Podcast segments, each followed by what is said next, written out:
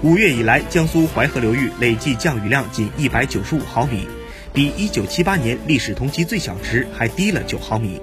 比常年同期偏少五成以上。洪泽湖水位持续下降，水位已降至十一点二四米，比死水位还低零点零六米。洪泽湖水域面积由一千七百八十平方公里缩减到约九百平方公里，缩小了近一半。洪泽区高粱涧水产养殖有限公司在洪泽湖养殖的八千亩鱼蟹有一半受了灾，涉及养殖户八十户。目前，江苏省水利厅全力以赴投入抗旱工作，实施应急水量调度，在入江水道接湖控制线应急架设一百台套临时机组，向洪泽湖增加二十立方米每秒的入湖流量。